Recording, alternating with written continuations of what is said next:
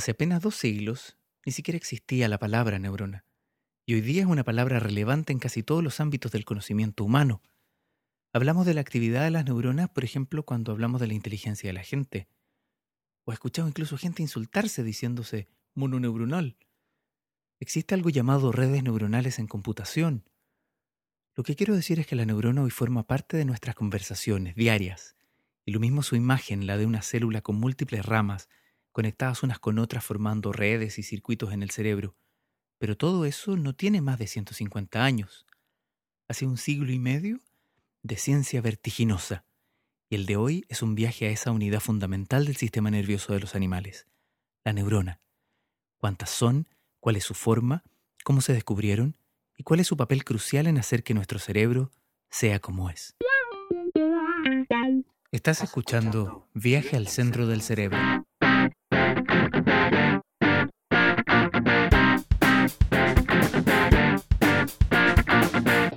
Si tienes preguntas, comentarios o aportes, puedes escribirnos a viajealcentrodelcerebro.oscarlazo.cl. También puedes buscarnos en Anchor, anchor.fm, y así podemos poner tu pregunta en un futuro episodio y esto se convierte en una conversación.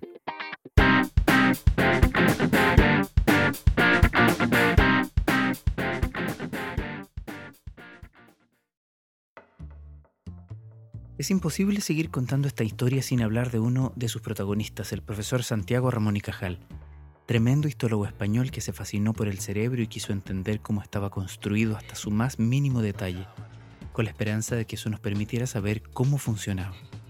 Y así cuenta el inicio de la aventura Cajal en sus memorias. En mis exploraciones sistemáticas por los dominios de la anatomía microscópica, llegó el turno del sistema nervioso, esa obra maestra de la vida. Lo examiné febrilmente los animales, teniendo por guías los libros de Maynard Hugnin, Lewis, Smalbe y sobre todo los incomparables de Ramfe, de cuya ingeniosa técnica me serví con tesón escrupuloso. Importa recordar que los recursos analíticos de aquellos tiempos eran asaz insuficientes para abordar eficazmente el magno y atrayente problema, Desconocíanse todavía agentes tintorios capaces de teñir selectivamente las expansiones de las células nerviosas y que consintieran perseguirlas con alguna seguridad a través de la formidable maraña de la sustancia gris. Ciertamente desde la época de Maynard se practicaba con algún éxito el método de los cortes finos seriados, impregnados en carmín u hematoxilina, a que se añadió por entonces el método de Weigert para el teñido de las fibras meduladas. Mas por desgracia, los mejores preparados no revelaban sino el cuerpo protoplásmico de las células nerviosas con sus núcleos y algo apenas muy poco del arranque o trayecto inicial de los apéndices dendríticos y nerviosos. Aquí ya sabían Cajal y los que vinieron antes que él que era posible ver, visualizar estructuras en el cerebro y que se parecían a las células que formaban otros tejidos. Todo el concepto de célula y la teoría celular habían sido formuladas apenas un par de décadas antes por científicos extraordinarios como Schleiden, Schwann y Virchow. Pero no estaba claro si los distintos sistemas del cuerpo estaban todos formados por células apiladas, o podía pasar que, como en el caso del sistema circulatorio, la célula formara una suerte de red de túbulos que lo comunicara todo. Así sigue Cajal en sus memorias. Por desgracia, Faltábanos el arma poderosa con que descuajar la selva impenetrable de la sustancia gris, de esa constelación de incógnitas, como en su lenguaje brillante le llamaba Letamendi. Y con todo eso, mi pesimismo era exagerado, según hemos de ver. Claro es que el aludido desideratum era, y es aún hoy, ideal inaccesible, pero algo se podía avanzar hacia él aprovechando la técnica de entonces. En realidad el instrumento revelador existía, solo que ni yo aislado en mi rincón lo conocía, ni se había divulgado apenas entre los sabios, no obstante haber visto la luz por los años de 1880 y 1885. Fue descubierto por Camilo Golgi. Eximio histólogo de Pavía, en sus probaturas tintoriales, notó este sabio que el protoplasma de las células nerviosas, tan rebelde a las coloraciones artificiales, posee el precioso atributo de atraer vivamente el precipitado de cromato de plata, cuando este precipitado se produce en el espesor mismo de las piedras. El modus operandi, sencillísimo, redúcese a indurar por varios días trozos de sustancia gris en soluciones de bicromato de potasa o de líquido de mila, o mejor aún en mezcla de bicromato y de solución al 1% de ácido ósmico, para tratarlos después mediante soluciones diluidas al 0,75 de nitrato de plata cristalizado. Genérase de este modo un depósito de bicromato argéntico, el cual por dichosa singularidad, que no se ha explicado todavía, selecciona ciertas células nerviosas con exclusión absoluta de otras. Junto con la mejora sostenida de los microscopios, la tinción de tejidos que había desarrollado Camilo Golgi en la década de 1870 fue la técnica que reveló a las neuronas. Golgi la, llamó inicialmente la reacción en era. Por alguna razón que todavía desconocemos, la tinción de Golgi, que consiste, como decía Cajal, en poner un tejido previamente fijado en una solución de bicromato de potasio y después en una de nitrato de plata, tiñe solamente algunas neuronas en cada preparación y lo hace hasta donde sabemos al azar, o por lo menos en un patrón que no hemos sido capaces de encontrar pero que representa muy bien a la mayor parte de las poblaciones conocidas de neuronas. Y eso es interesante porque ya sugiere algunas cosas. Como decía yo hace un rato, hace unas décadas había sido formulada la teoría celular, que indicaba que los seres vivos estamos compuestos de células que constituyen nuestra unidad básica, nuestros ladrillos mínimos, en el sentido genético y en el sentido funcional. O sea, toda la información para constituir quienes somos estaría contenida en nuestras células y todo lo que nuestros órganos hacen deriva de lo que las células que lo forman pueden hacer. Las células, todas, las mías, las tuyas y las de cualquier animal, también las bacterias y otros organismos celulares como amebas y paramecios, todas ellas tienen en común una estructura básica, una membrana de grasa o lípidos que separa el interior de la célula de su exterior y toda una cadena de reacciones que ocurre protegida adentro de ese espacio intracelular, una suerte de gel que llamamos citoplasma. Esa membrana permite el paso de algunas sustancias y excluye otras, por lo que determina la diferencia entre el interior y el exterior, entre lo que la célula es y lo que la célula no es, dónde empieza y dónde termina. Y eso es crucial. Si de las muchas células del tejido cerebral la tinción negra marca solo algunas, significa que están de algún modo separadas físicamente. Estás escuchando Viaje al centro del cerebro. Eran estas enmarañadas formas células en el mismo sentido que se venía usando? De ser así, eran por lejos las más extrañas y complejas que se hubiera visto.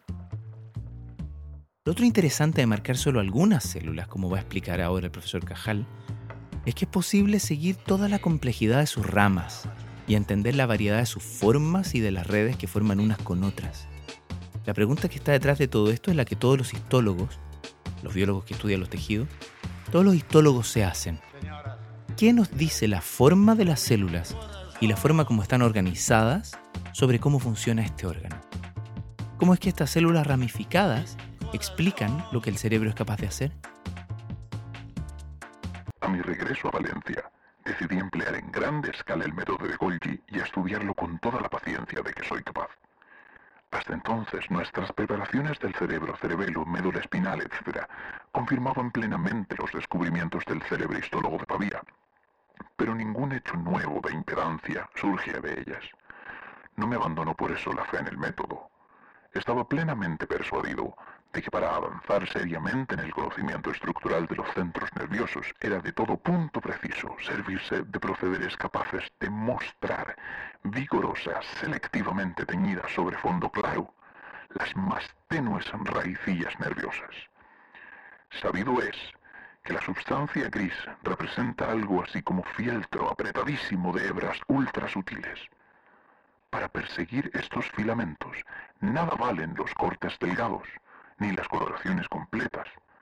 Requiérense al efecto reacciones intensísimas que consientan el empleo de cortes muy gruesos, casi macroscópico. Las expansiones de las células nerviosas tienen a veces muchos milímetros y aún centímetros de longitud, y cuya transparencia, no obstante el insólito espesor, sea posible gracias a la exclusiva coloración de algunas pocas células o fibras que destaquen en medio de extensas masas celulares incoloras. Solo así resulta empresa factible seguir un conductor nervioso desde su origen hasta su terminación. De cualquier modo, estábamos ya en posesión del instrumento requerido. Y lo estaba, ya tenía el instrumento. Después de examinar miles de tejidos distintos de diferentes animales, los histólogos y el profesor Cajal muy especialmente fueron logrando descripciones muy detalladas de las células nerviosas y de a poco conformando lo que terminaron llamando la doctrina neuronal. Fue Heinrich von Waldeyer-Hartz quien de forma más completa sistematizó esta doctrina neuronal, y fue de hecho él quien le puso el nombre a la neurona y enfatizó su condición de unidad fundamental para la función nerviosa y también para el linaje de células que originan el cerebro durante el desarrollo de los embriones. Camilo Golgi, en tanto, se oponía fuertemente a algunos aspectos de esta teoría y enseñaba en sus trabajos que se trataba de una red continua, como el sistema circulatorio o las fibras musculares, que comunicaba todo el tejido nervioso, una red.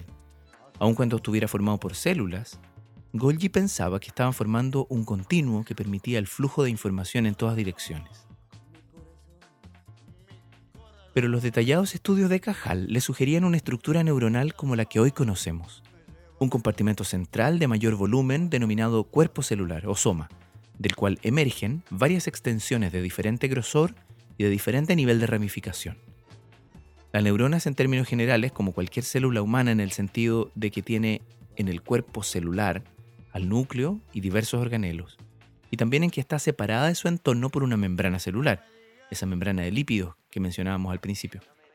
Lo extraordinario en estas células, en las neuronas, es que esa membrana y su contenido citoplasmático se proyectan alejándose del cuerpo celular y se ramifican notablemente.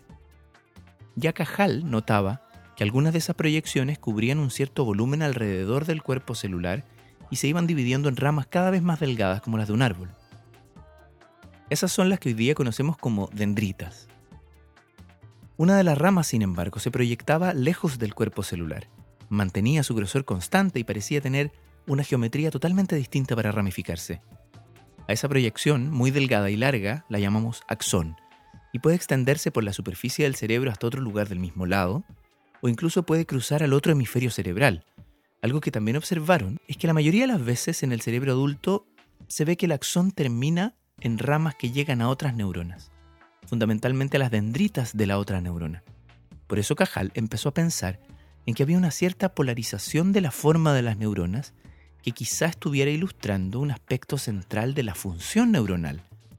Muchas ramas más cortas y complejas para recibir información, como si se tratara de antenas, y una proyección larga como un cable para llevar la respuesta computada a otro sitio para iniciar un efecto. Hay distintas formas de neuronas, algunas muy simples, otras con unos árboles de dendritas increíblemente complejos como las neuronas de Purkinje, miren una foto buscando una neurona, busquen en Google, pongan neurona y Purkinje, Purkinje se escribe P-U-R-K-I-N-J-E, y van a quedar sentados frente a su forma impresionante. Una morfología extrema en términos de ramificación. Y otro día podemos hablar de los circuitos fascinantes que esas y otras neuronas forman en el cerebelo. Pero en todas ellas, o en casi todas, porque no hay absolutamente nada en biología que no tenga algunas excepciones exuberantes, pero en casi todas se repite esa lógica, la multiplicidad de dendritas y este cable de salida único. Esto es cierto también para las neuronas que tienen sus cuerpos celulares en los ganglios sensoriales y proyectan sus axones hacia la médula espinal, y lo mismo para las neuronas motoras que tienen su cuerpo ahí en la médula y proyectan hacia los músculos, la misma estructura y la misma direccionalidad, de las dendritas hacia el axón. Si tienes preguntas, comentarios o aportes, puedes escribirnos a viajealcentrodelcerebro.oscarlazo.cl. También puedes buscarnos en Anchor, anchor.fm, y así podemos poner tu pregunta en un futuro episodio y esto se convierte en una conversación. En 1909, el Premio Nobel de Fisiología y Medicina le fue entregado tanto a Camilo Golgi como a Santiago Ramón y Cajal por sus extraordinarias contribuciones al descubrimiento de la estructura y la función del sistema nervioso. El 11 de diciembre el profesor Golgi dio su charla eh, interpretando a su favor la doctrina neuronal de Valdeia, para decir que las neuronas son la unidad genética del sistema nervioso, pero que forman una red continua y multidireccional. Algunos dicen que fue muy odioso con Cajal, pero si uno lee la presentación de Golgi, se trata fundamentalmente de una controversia científica, no, Golgi decidió usar su tribuna para rebatir la idea de que las neuronas son células independientes, físicamente separadas, y que se comunican a través de mensajes capaces de pasar de una a otra mediante sinapsis, de forma direccionada. Al día siguiente, muchos esperaban que Cajal, en su charla, rebatiera los argumentos de Golgi. Pero Cajal empezó su charla diciendo simplemente, fiel a la tradición seguida por los honorables oradores que han recibido el premio Nobel antes que yo, les hablaré acerca de los principales resultados de mi trabajo científico. Nada más, genio. En efecto, la mayor parte de la sinapsis, las conexiones entre dos neuronas, ocurren entre el terminal de un axón y las dendritas de otra neurona. Una misma neurona recibe miles de estímulos en la totalidad de su árbol dendrítico y dependiendo de cómo se vayan sumando esos diversos estímulos, unos que la activan, otros que la silencian, el lugar donde llegan y si lo hacen o no al mismo tiempo, de todo eso va a depender si la neurona propaga o no propaga su propio mensaje a lo largo del axón. El mecanismo de esa propagación lo podemos explicar en otro episodio, pero es lo que llamamos potencial de acción. Y la idea es que la suma de los estímulos recibidos por el cuerpo celular en el tiempo determina que supere o no supere un umbral electroquímico y dispare o no dispare esa señal a lo largo de su axón. Cada una de las 80 mil millones de neuronas de nuestro cerebro es capaz de hacer eso. Integrar información múltiple en una operación muy simple sí o no, sigue o no sigue. Y los circuitos que se forman entre ellas van a permitir toda la complejidad de conductas y de funciones cognitivas de los animales. Imagínate la diversidad que emerge cuando pensamos que además de esto, distintas neuronas usan distintos neurotransmisores, distintos mensajes químicos para activar o inhibir a la neurona que los recibe. De todo esto, en todo caso, vamos a tener que hablar en un próximo episodio porque es realmente fascinante, tanto la excitabilidad eléctrica de las neuronas y cómo propagan sus potenciales de acción, como también los mensajes químicos que usan para comunicarse entre ellas. Ahora, por supuesto, como en todo en la biología hay excepciones. Resulta que no todas las neuronas están físicamente separadas, y hay algunas que sí están físicamente conectadas y los estímulos o los mensajes electroquímicos pueden propagarse directamente a través de ellas, sin mediadores químicos. Y a veces incluso en sentido opuesto. De ese tipo de conectividad, la sinapsis eléctrica, también tenemos que hablar más adelante. Pero le habría dado mucho material a Golgi para seguir haciendo controversia, ¿no? Para terminar de hablar de lo importante que es la forma de las neuronas, especialmente la complejidad de su árbol dendrítico, me gustaría poner como ejemplo lo que ocurre con las neuronas de algunas zonas del hipocampo y también de la corteza prefrontal del cerebro como consecuencia del estrés crónico o de patologías como la depresión, si uno compara la forma de las neuronas en estas áreas entre animales sometidos a estrés sostenido o que son modelos de depresión, uno encuentra que las dendritas están atrofiadas y sus áreas de cobertura, los volúmenes que cubren, están significativamente reducidas.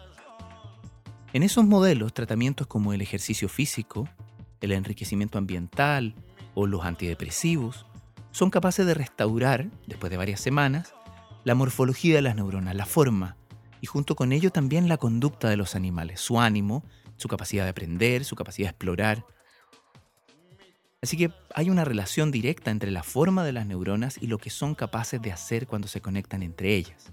Para los que quieran meterse más en ese tema, un buen punto de partida puede ser el artículo titulado Hypothesized Role for Dendritic Remodeling in the Etiology of Mood and Anxiety Disorders de Jack Gorman y John Doherty aparecido el 2010 en la revista Journal of Neuropsychiatry and Clinical Neuroscience.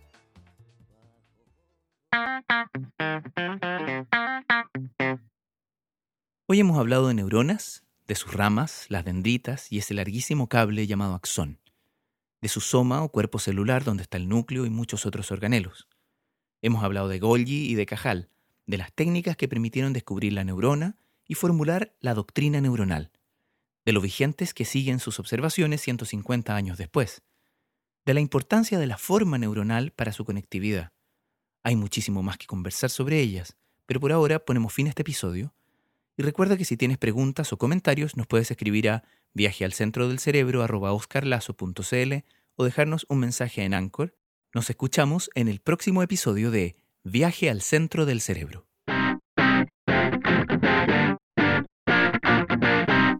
Esto fue Viaje al Centro del Cerebro.